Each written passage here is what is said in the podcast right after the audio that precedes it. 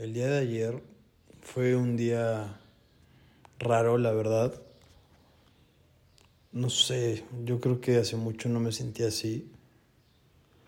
Entonces me puse a, a, a, ver cosas en el teléfono y así. Y me preguntaba, ¿por qué tenemos el impulso de, de guardarnos todo, no hablar sobre cómo nos sentimos y sufrir en silencio. Creo que es algo que viene desde que somos pequeños y es algo que me ha afectado varias veces.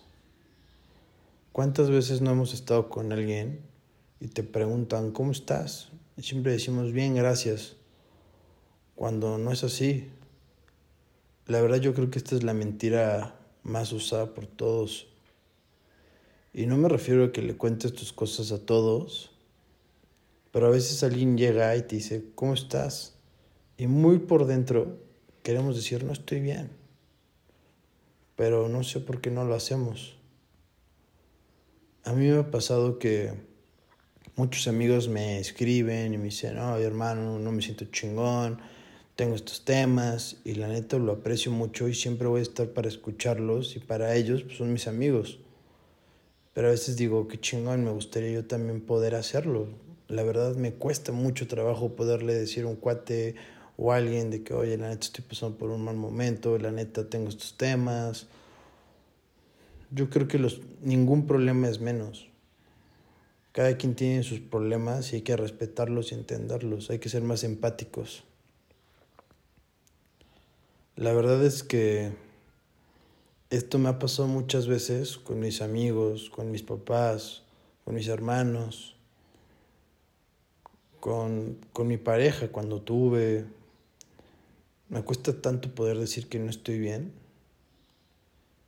Muchas veces fingimos cuando sabemos que por dentro no lo estamos. Es chistoso porque muchas veces en, en la sociedad vemos sonrisas por la calle, vemos una buena actitud de las personas cuando por dentro no es así.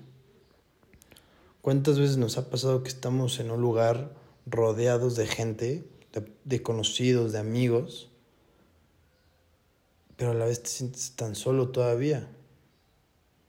Hace un par de semanas hice una encuesta en mi Insta preguntando si cuando tenían algún problema o un mal momento se lo contabas a alguien o no le decías a nadie.